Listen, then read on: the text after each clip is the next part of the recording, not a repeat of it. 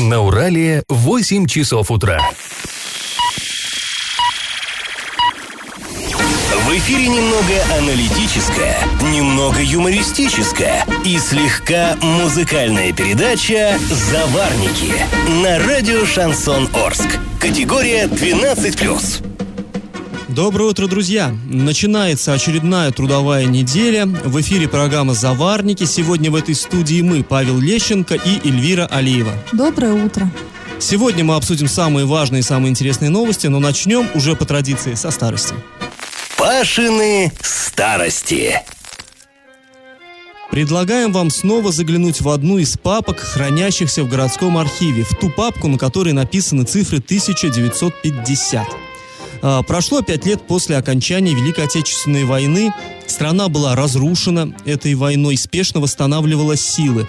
Во, по всей территории СССР тогда кипели стройки. Возводились и новые предприятия, новые культурные учреждения и, конечно, новые кварталы жилья. Они росли просто один за другим. Конечно, темпы были еще не хрущевские, не брежневские, когда э, огромные районы застраивались типовым жильем, стандартными панельками. Но это были именно здания сталинских времен по индивидуальным проектам. Строители ни времени, ни сил, ни денег не жалели на оформление, э, на то, э, к чему мы сейчас уже, от чего уже так отвыкли. То есть э, у жилых домов возводились какие-то декоративные колонны, какая-то ажурная лепнина возникала, портики и так далее, и так далее, и так далее. В архитектуре переплетались такие модные жанры, как ампир, ар-деко, неоклассицизм. И вот чтобы э, подстегнуть архитекторов, заставить их лучше проявлять творческий подход в работе, правительство страны устраивало конкурсы среди архитекторов. И в одном из таких конкурсов в 1950 году участвовали орские строители. В Москву на, шу- на суд жюри были отправлены фотографии шести орских объектов. Некоторые из них вам хорошо, очень хорошо знакомы. Ну, о том, какие именно объекты были гордостью орской архитектуры, мы чуть позже вам расскажем. А пока предлагаем поучаствовать в нашем, опять-таки, традиционном конкурсе. Он будет, как всегда, в тему. Скажите, где был построен первый в Орске жилой пятиэтажный дом? Варианты. 1 на проспекте Никельщиков, 2 на проспекте Ленина, 3 на проспекте Сталина. Ответ присылайте нам на номер 8 903 390 40 40 или в соцсети «Одноклассники» в группу «Радио Шансон Ворске». Галопом по Азиям Европам. В Оренбурге прошло традиционное августовское совещание педагогов со всей области. На нем, как всегда, обсудили проблемы образования, наметили какие-то решения и дали установки на новый учебный год. Паша, вот э, ты вспомни, мы только недавно обсуждали итоги прошедшего учебного года, как уже... То есть э, намекает, что время летит. Время летит, и оно беспощадно. Ой. Но кульминацией стало, конечно же, награждение лучших учителей области. Это тех, кто воспитал 100-балльников ЕГЭ, победителей Олимпиад и, ну, и так далее. 41 учитель получил за награду новый автомобиль. И среди награжденных есть и орчанка, учитель русского языка и литературы школы номер 27 Елена Чеботарева. А награждение лучших учителей проводится уже девятый раз подряд. И с 2010 года педагогам вручили 384 автомобиля. Я думаю, что это заслуженно.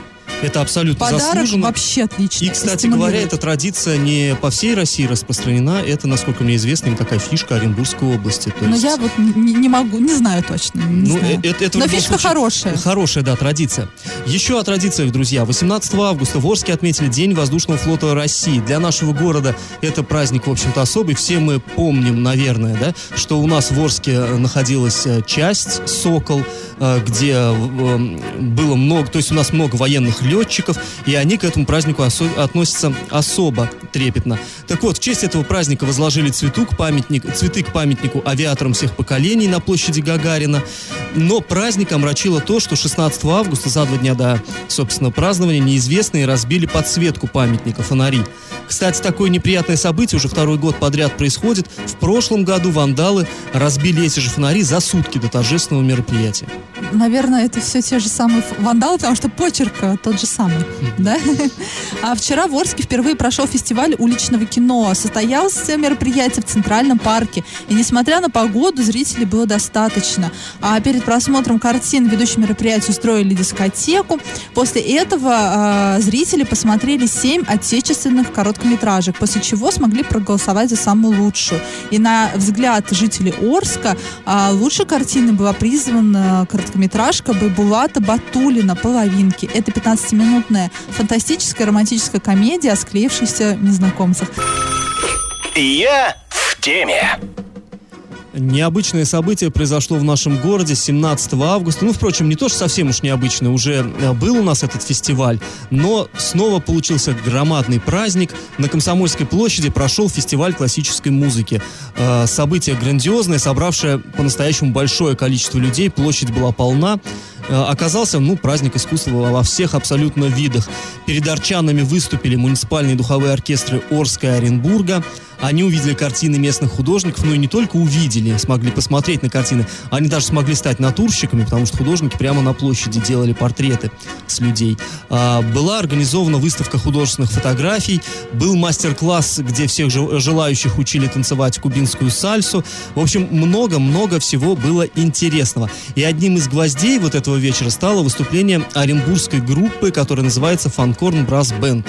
Ребята играют такую необычную духовую музыку. Одна ударная установка, много дудок разных размеров. Получается очень зажигательно, и народ действительно, ну, что называется, прокачало вот это выступление. А, арчане им аплодировали просто самозабвенно, и артисты, кажется, тоже были довольны. И вот наш корреспондент пообщался с лидером этой группы Ришатом Рахимовым. Меня зовут Ришат Рахимов, э, я сам из Уфы. Коллектив наш э, базируется в Оренбурге. Сюда нас пригласили первый раз. Я думал, Орск совсем маленький город. А въезжаем тут э, вполне себе стандартный такой русский город. Даже приятно исторический, я бы даже сказал. Благодаря тем людям, которые устраивают этот фестиваль, народ видит то, что существуют такие коллективы, вот несколько духовых оркестров и так далее. Вот. Поэтому это очень круто.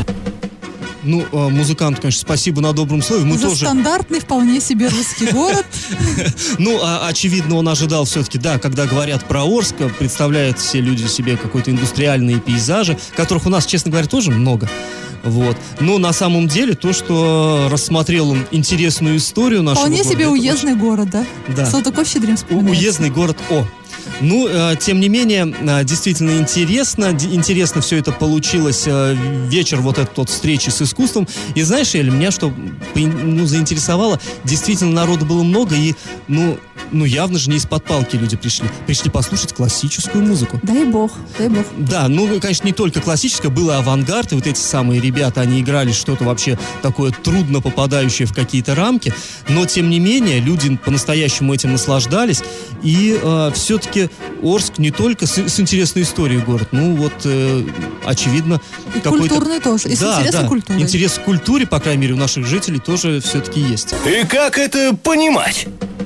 А, эта тема сейчас, она за гранью нашего понимания, потому что она обсуждается уже, наверное, лет 10. Это как минимум водопроводные сети Орска изношены на 74%. Ничего нового мы вам не сказали. Не, ну что-то новое есть, потому что раньше, помнится, говорилось, что и да, на 100% Сергей они Егер, это замглавы города по муниципальному хозяйству, который, ну, ранее занимавший эту должность, говорил, что водопроводные сети изношены на, си- на 100%. Сейчас фигурирует э, цифра 74%.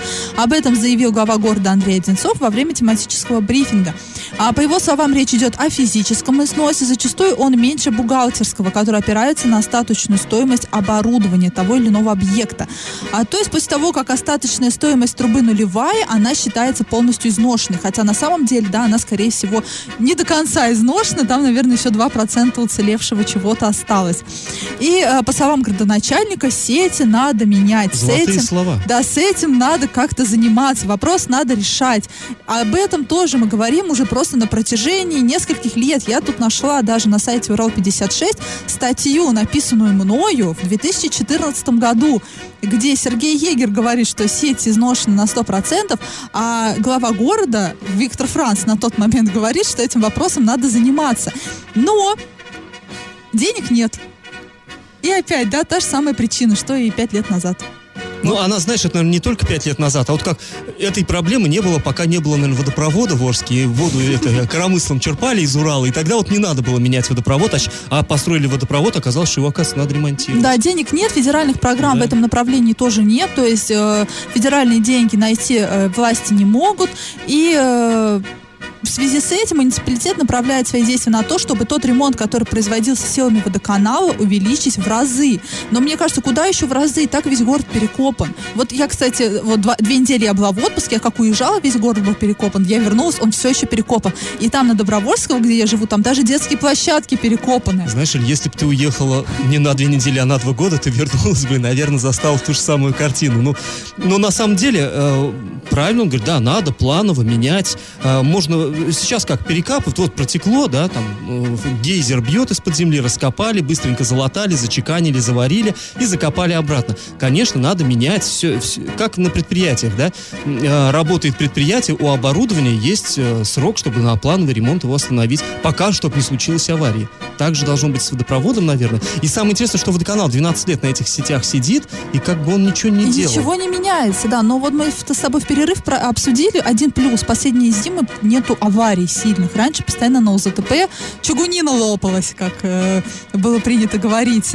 И в последнее время нет такого. Это, наверное, плюс. Но мне кажется, просто, наверное, спасибо зимы не такие суровые. Ну, может быть, да. Ну, зима близко. Вот сейчас холодать уже Да, начинает. зима близко. И Андрей Одинцов также предлагает уходить на более современные мат- материалы, потому что сейчас у нас трубы из металла и чугуна в городе, а, но предлагается переходить на полипропилен. Он не ржавеет и не дает возможности оседать грязевым осадком. Но денег все равно нет. Только вот обсуждать, что нужно переходить на современные материалы. В общем, ничего в этом вопросе не меняется. Пашины старости.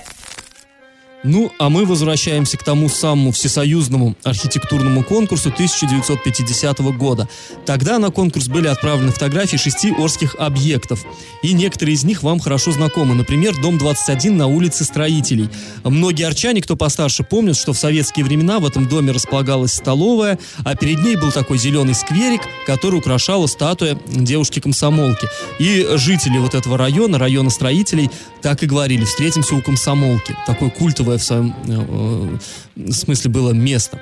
Еще на конкурс отправили э, проект ремесленного училища Юж-Уралмашзавода. Тоже вы хорошо знаете это здание. Это э, ПУ-1 бывшее, которое теперь вошло в состав Орского машиностроительного колледжа. Открыто оно было в 1951 году и тогда получило название Ремесленное училище 15. А Здание, кстати, до сих пор выглядит очень даже ничего. А еще в конкурсе участвовал поселок Нефтяников. Сейчас-то мы вот этого названия не употребляем. Для нас Нефтяников это скорее район ДК нефтехимиков. А раньше Нефтяников это был поселок, а, знаете, ограниченный а, проспектом Ленина, улицами Суворова, Горького, Нефтяников. То есть вот этот вот квадратик. Там а, строил жилье для своих работников АНОС, тогдашний Крекинг. И а, там, ну, находится, вот, ориентироваться это здание отдела полиции номер один, то есть бывший Октябрьский РОВД. Это все вот часть этого самого архитектурного ансамбля. По тем временам был просто передовой сверхсовременный район. Ну, к сожалению, мы не знаем, как жюри оценило старания орских архи- архитекторов. Не сохранилось в архиве об этом сведений. Но вот эти объекты, они до сих пор, спустя уже 70 почти лет, выглядят очень даже симпатично. Ну, может быть, а, немножко, если их подремонтировать. А мы напоминаем вам про конкурс. Скажите, где был построен первый в Орске пятиэтажный жилой дом? Варианты. Один на проспекте Никельщиков, два на проспекте Ленина и три на проспекте Сталина. Ответ присылайте нам на номер 8 903 390 40 40, а также в группе «Радио Шансон в Орске» в соцсети «Одноклассники». Галопом по Азиям Европам. Начнем с приятной новости для всех э, болельщиков. Третью победу одержал э, наш славный футбольный клуб Оренбург. Он в гостях, вот обычно-то э, дома стены помогают, а он умудрился в гостях одолеть футбольный клуб Анжи из Махачкалы. Клуб, скажем, э, далеко не самый слабый, вот в элите российского футбола, но уже оренбуржцам после того, как они разгромили Спартак и Локомотив, уже непонятно, кого им бояться. Локомотив, напомним, это действующий чемпион России. В общем, матч четвертого тура чемпионата России э, Оренбург-Анжи состоялся 17 августа в Каспийске на стадионе Анжи-Арена. Э, Счет 3-1 в пользу гостей, то есть в пользу оренбуржцев. И в результате этой победы футбольный клуб Оренбург стал лидером чемпионата России. Обалдеть. Вот только он недавно прошел э, высшую вот эту, э, высший дивизион и уже выбился в лидеры. Удивительно. Но на самом деле, как сами футболисты говорят, обольщаться не стоит. Впереди, ну, здесь э, в, какой в каком-то смысле нашим ребятам ребятам сопутствовала удача. Э, нужно, в общем, бороться как следует.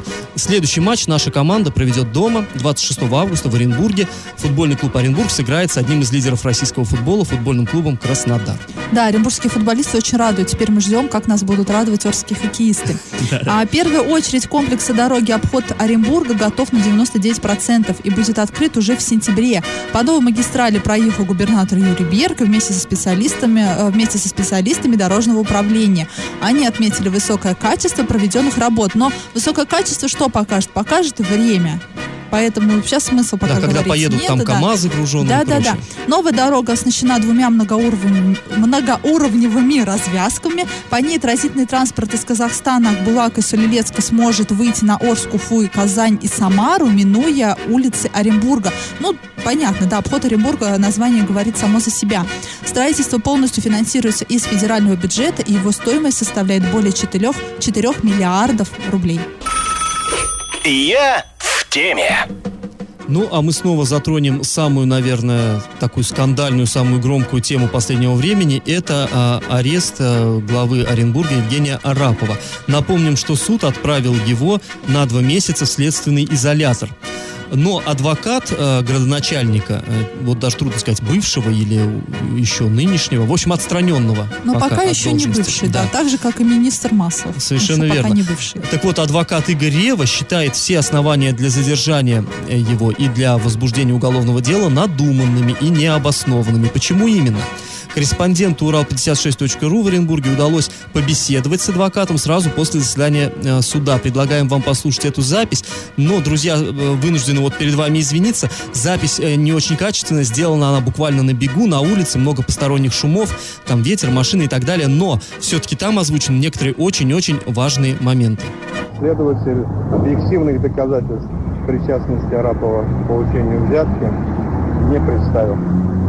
Все основывается на словах одного свидетеля, гражданина Ершова. Второй, обвиняемый по этому же делу, гражданин Борисов, опроверг позицию следствия о том, что у него была договоренность с Араповым и имел место передачи денег. В своих показаниях он сообщил, что в разговорах с Ершовым фамилию Арапова он упоминал только для поднятия собственного авторитета в глазах Ершова. Более того, он открыто прямо на вопрос следствия написал, никаких денег от Арапова никогда не получал и Арапову никогда не передал. То есть краткий итог подведем. А, Адвокат говорит, что его подзащитный не виновен, Арапов, и а, в- не в пользу Арапова говорят именно а, показания того человека, который вот эту вот, э, собственно, взятку да, давал. То есть э, бизнесмен, который давал взятку заместителю главы, э, Для он- главы. Якобы для главы, да. И он, он уверяет, что эта взятка была для главы. Но при этом тот, собственно, через кого взятка давалась, Борисов, он утверждает, что на самом деле глава там вроде бы как и ни при чем, а он просто его именем, э, как бы сказать, пытался весу себе придать. То есть, ну вот такая история. Но так или иначе, э, глава сейчас, тем не менее, вот, вот эти доводы не проняли э, судью, и глава все-таки находится в следственном изоляторе, и, ну, дальше его судьбу будет решать уже следствие, э, суд и так далее. Следствие продолжается. А мы можем напомнить, что интересы главы э, э, представляет вот этот адвокат Игорь Рева. Он очень известен э, в Оренбурге. На его счету много серьезных дел, и одно из них это дело бывшего начальника управления жилищной политики Оренбурга Сергея Макеева. Тоже был громкий скандал коррупционный. Этого самого Макеева обвиняли в злоупотреблении должностными полномочиями, потому что он принимал дома для детей-сирот в недостроенном состоянии. Та- И сейчас его его собственный отец защищает, к слову. Ну, сейчас уже идут апелляционные суды. Да, тогда сумму ущерба, который э, был причинен э, вот этим Сергеем Макеевым, оценивали более чем в 100 миллионов рублей. То есть масштаб, конечно, размах потрясающий. И тогда прокурор просил его приговорить к трем годам колонии, но суд назначил ему 120 тысяч рублей штрафа, а также запретил занимать там должности на какой-то определенный срок руководящий. То есть адвокат, который защищает Евгения Арапова, скажем так, адвокат э, с историей. С историей, да, и э, в его пользу говорит то, что Сергея Макеева все-таки не посадили. Да, да, то есть он Он, конечно, Сергей Макеев не- тогда. недоволен приговором и до сих пор пытается Но приговор обжаловать. все-таки был обвинительный, то есть его все-таки Да, признали обвинили, виновным. но всего лишь штраф, причем штраф 120 тысяч на фоне 100 миллионов. Ну, как-то это вообще смешные, смешные деньги. Ну, а вообще вот это дело продолжает э, разворачиваться, поворачиваться и, конечно, э, обрастать какими-то новыми интересными подробностями. Мы будем за ними следить, и я думаю, что в ближайших выпусках еще не раз э, к нему вернемся. И как это понимать? А в, Ново- в Новотроицке подорожал проезд э, в трамвае на 3 рубля. Вместо привычных 10 рублей горожане теперь отдают 13 рублей. При этом в Орске билет стоит дешевле, 12 рублей. Но это пока. Напомним, что МУП Новгородтранс, в чем ведении находится трамвай Новотроицка, имеет задолженность по электроэнергии более 16 миллионов рублей. Ранее появлялась информация о том, что из-за таких больших долгов, возможно, вообще будет приостановлена работа трамваев или ограничен выход вагонов на линию. Однако администрация Новотроицка это опровергает. А, в Орске, да, сейчас стоит проезд 12 рублей, но его тоже хотят поднять. И, возможно, То есть скоро... все-таки сохраним мы пальму первенства. Да, все-таки у нас будет дороже. Возможно, проезд у нас будет стоить 15 рублей. Конечно, 13 рублей на фоне 15 рублей это явно меньше. Но любое подорожание, особенно в муниципальном транспорте, оно всегда ударяет по кошельку, потому что пользуются трамваями кто? Студенты, пожилые люди, денег у которых особо Ну, ты знаешь, нет. Я еще добавлю, что в Новотроицке трамвай это в каком-то смысле особый вид транспорта. Он там очень-очень долго был совершенно бесплатным. Вот э, я помню, на моей Обалдеть, памяти уже было. такого. Это, это было уже вот в такие, во времена дикого капитализма. э, в трамвай просто было еще при директоре Гуркалове, когда он был А в директором Орске были времена дикого капитализма? В Орске они продолжаются. Не, ну они, собственно, везде продолжаются, но я имею в виду, что не то, что в советские времена был трамвай бесплатным, а вот уже в 90-е, там, даже, наверное, в начале 2000-х, трамвай в Новотроицке проезд был бесплатным, и эти расходы на себя брало градо- градообразующее предприятие, и как-то, то есть, там люди привыкли к тому, что они долгое время, ну, вовсе не платили за проезд, потом стали потихонечку-потихонечку на них это все перекладывать бремя, ну и вот теперь, как мы видим, уже Я подозреваю, там долги. ситуация, как и в Орске, да, за счет повышения э, стоимости проезда хотят как-то залатать вот эти вот финансовые дыры и расплатиться с долгами. Ну, она, безусловно, она везде одинаковая, да. То есть, предпри- Везде одна и та же причина. да, у предприятия денег нет, но где взять? Ну, разумеется, или федеральная программа, ну, тут никто а федеральных не даст. программ, конечно Да. же, нет. Таких Либо, ну, залезать в карман к населению. Новость дна. Судебные приставы Советского района после долгих поисков смогли таки обнаружить арчанина, который должен очень большую сумму алиментов. Известно, что заметая следы, мужчина трижды менял фамилию. И согласно решению суда, он был обязан выплачивать алиментные платежи на содержание ребё- э, несовершеннолетнего ребенка, а также оплатить административный штраф за вождение в нетрезвом виде. Ну, тот еще экземпляр, Хороший да? букет. А общая задолженность составляет более 100 тысяч рублей. Арчанин по месту регистрации, конечно же, не, прожив- не проживает. Конечно же, зарегистрированного за ним имущества не установлено, поэтому судебные приставы объявили его в розыск. И вот уже в ходе проведения вот этих вот мероприятий по розыску стало известно, что должник трижды менял фамилию. Но это его... интересно, не менял. Наверное, до этого еще просто не дошло. Но это его не спасло. После установления местонахождения должник был доставлен в отдел судебных приставов, а затем был передан сотрудникам правоохранительных органов. Раздача лещей. В начале этой программы мы задавали вопрос, где же был построен первый в Орске жилой пятиэтажный дом. Ну что, друзья, первая пятиэтажка это, конечно, здание по проспекту Мира 26. Э, Ну или как раньше этот проспект назывался, на проспекте Сталина. Кстати, там сейчас на стене висит табличка «Первое в Орске пятиэтажное здание». В 1938 году, когда этот дом был построен, он был, представьте себе, самым высоким в Орске. Архитектором был э, венгер Тибор Вайнер, сотрудник международной архитектурной компании Баухаус.